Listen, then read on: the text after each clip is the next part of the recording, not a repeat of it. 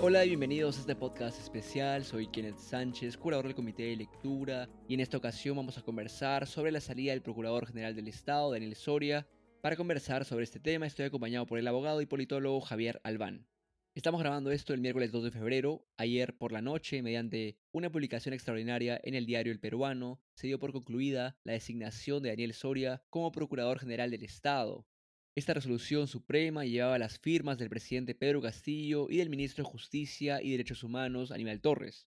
Como muchos de ustedes saben, el procurador Soria venía siendo cuestionado por el gobierno, sobre todo por el ministro Torres, desde inicios de año tras investigar y denunciar al presidente Castillo ante el Ministerio Público por el caso Puente Tarata.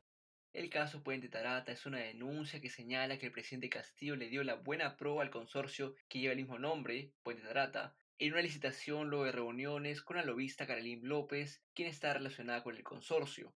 El presidente ha sido denunciado por los presuntos delitos de patrocinio ilegal y tráfico de influencias por este caso.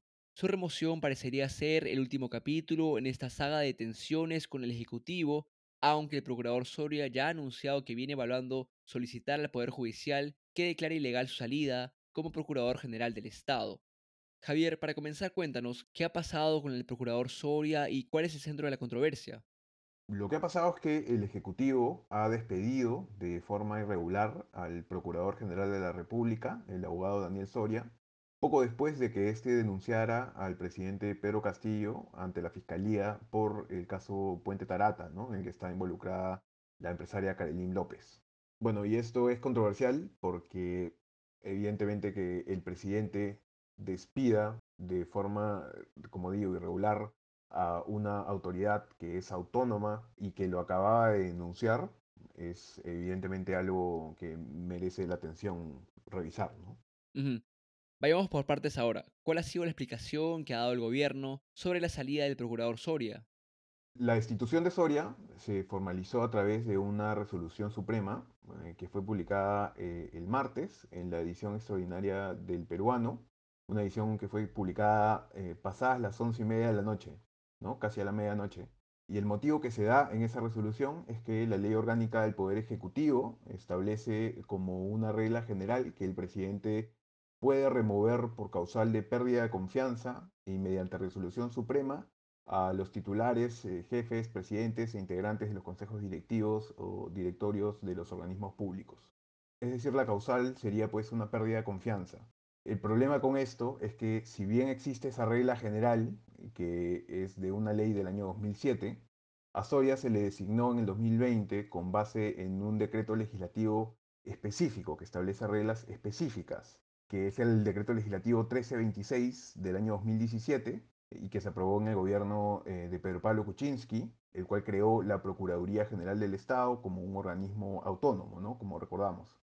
Y según esa norma, que como digo es especial y específica, solamente puede removerse a los miembros del Consejo Directivo de la Procuraduría, incluyendo al procurador, es decir, a Soria en este caso, por ciertas causales específicas. Lo que dice concretamente la ley en, el artículo 17, ¿no? o sea, el decreto legislativo este en el artículo 17, es que solo se les puede remover a los miembros del Consejo Directivo, incluyendo el procurador, si es que han cometido alguna falta grave ojo, debidamente comprobada y fundamentada. Y para eso tiene que haber antes una investigación y seguirse plazos que aquí no se han cumplido. Entonces, la razón que alega el gobierno para remover a Soria no es válida según esta ley especial. ¿Y por qué insisto con que esta ley es especial y específica? Porque en derecho, cuando tú tienes que escoger entre dos leyes del mismo rango que parece que dicen algo distinto, va a primar una ley que es posterior y más específica por sobre una ley eh, que es previa y general. ¿no? esto es por una regla de interpretación. Entonces, si lo que quería objetarse era la designación de Soria, como se ha sugerido a partir de un informe de la Oficina de Control Interno del Ministerio de Justicia, eso debió haber seguido otro procedimiento que no es el que se ha seguido en este caso. Por eso es que mencioné pues, que esta resolución, esta eh, este despido ha sido irregular. Muchos están escudando en un informe que, dicho sea de paso, no fue hecho por la Contraloría, que menciona que el nombramiento de Soria tuvo algunas irregularidades. ¿Qué dice dicho informe y es su contenido suficiente como para forzar la salida del Procurador General del Estado? Em, lo primero que habría que aclarar es que no es un informe de la Contraloría. Es decir, no es que la Contraloría haya abierto una investigación específica por este caso y se haya emitido un informe de alerta. Lo que ocurre es que en los organismos públicos eh, autónomos, ¿no? en los ministerios y en otros organismos también, existen oficinas de control interno, que son como una oficina destacada de la Contraloría, pero cuyo personal trabaja físicamente en la entidad en la que ha sido asignados. Y este es un informe que ha sido emitido eh, de oficio por el órgano de control interno del Ministerio de Justicia, no por la Contraloría eh, centralmente. ¿no? Y lo segundo que habría que aclarar es que este informe no ha sido alegado como causal por el Ejecutivo en la resolución que mencioné antes, que despide a Soria. O sea, no es que se dice que es por este informe que se le despide, no, la razón es la que di antes. De paso, en esta resolución que se despide a Soria, eh, no se le agradece por sus servicios, lo cual es algo, claro, muy poco decoroso. ¿no? Se ha especulado mucho que esa era la razón, eh, ¿no? Este informe de la Oficina de Control Interno, pero no, la razón, como digo, es la resolución eh, que, que te comenté, en la que se alega una supuesta pérdida de confianza, lo cual no es lo mismo, pues, una pérdida de confianza que una falta grave, que es lo que exige la ley actual. Más allá de todo esto, el informe es breve, el informe de la Oficina de Control Interno es breve y argumenta que Soria no cumplía cuando fue nombrado con el requisito de tener eh, trayectoria en la, defensa, en la defensa jurídica del Estado y se dice también que la resolución que lo designó no contó con un sustento legal, ¿no? con un informe que, que, los, que sustente eh, la designación. Estos son dos puntos debatibles por varias razones, pero el tema central es que, primero, parece que esta razón aparente se está dando pues como excusa de una razón de fondo, que sería pues justamente la denuncia que hizo Soria al presidente. Y además, si es que lo que quería objetarse era la designación, lo que correspondía legalmente era que se busque declarar nula la designación de Soria. O sea, digamos, e-, eso es lo que se hace con una resolución irregular.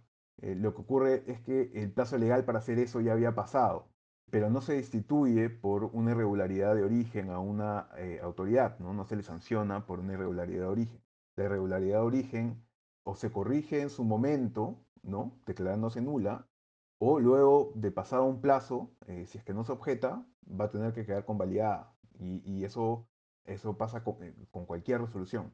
Pero entonces no importan tanto las razones de fondo que da la Oficina de Control Interno. Primero porque, bueno, como digo, esto se está argumentando una razón aparente cuando es bastante evidente que la razón real sería otra, eh, ¿no? Para la institución. Y además tampoco es tan relevante porque las razones que se alegan y que se pretenden discutir son cosas que en todo caso se tendrían que haber discutido por una vía distinta a la que se ha utilizado y además que, como digo, no ha sido utilizado este informe como el argumento que sustenta la destitución. Se especula de que esto es una movida política luego de que Soria investigase y denunciase al presidente Castillo.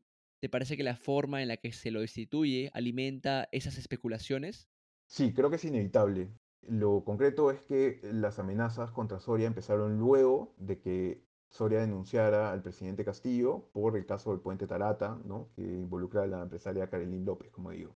El presidente dijo primero que eso era solo una iniciativa del ministro, pero luego fue él quien ha firmado la resolución destituyendo a Soria, ¿no? Como digo, de forma irregular. Ha destituido, eh, además, sin causa justificada alguna, a una autoridad que se supone que es autónoma y justo después de que esta autoridad lo quiso eh, denunciar. Y esto, como dijo en Twitter eh, Ronald Cross, por algo similar se le terminó obligando a renunciar a Nixon. Creo que em, una decisión como esta es evidentemente antidemocrática y sería condenable si viniese de cualquier gobierno del mundo, de cualquier tendencia. Y recordemos además que destituir a Soria es algo que ya había intentado hacer Manuel Merino en su breve paso por la presidencia de la República eh, y que no logró, pero ahora sí lo ha logrado hacer en Castillo, ¿no? Si es que hubieron irregularidades, como menciona la Contraloría, cuáles son los procedimientos que se debieron seguir contra el procurador Soria.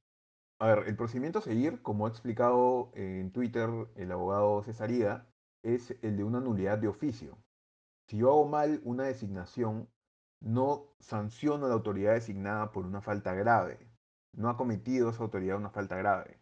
sino que lo que yo hago es que sigo un procedimiento administrativo para declarar nula la resolución que está mal hecha o que tiene un error, porque el problema está en la resolución, no en la persona a la que se designó, que no ha cometido pues alguna nueva conducta o algún nuevo acto o algún acto reciente, algo que yo pueda calificar como falta grave y en eso apoyar mi decisión, digamos, de, de sancionarlo, de retirarlo del cargo, ¿no? Si el problema es de origen en la resolución, eso habría que objetarlo con un procedimiento de nulidad de oficio, habría que intentar declarar la nulidad de ese acto. Pero eh, el problema es que no estaban ya dentro del plazo legal para hacer eso, para pedir esa nulidad. De todos modos, que no se esté dentro del plazo legal para pedir eso, no puede ser justificación para forzar algún otro camino. Para una destitución, que es lo que se ha pretendido hacer aquí, ¿no? por pérdida de confianza supuestamente, existen algunas causales específicas en la ley específica por la que se nombró al procurador, y ninguna de esas causales es la pérdida de confianza, y ninguna de esas causales se ha cumplido.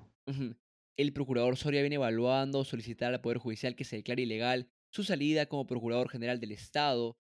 Javier, ¿tú crees que esta solicitud de presentarse prospere?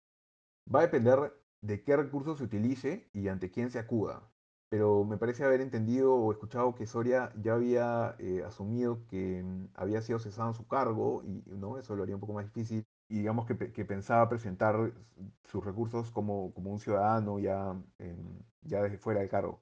Si es así y lo que plantea es en todo caso una acción de amparo o una acción popular, que son recursos que se pueden presentar, que se tienen que presentar ante el Poder Judicial, ¿no? Eh, la acción de amparo puede llegar al Tribunal Constitucional, pero en última instancia, los criterios son difíciles de prever en, este, en estos tipos de procesos, sobre todo en primera instancia.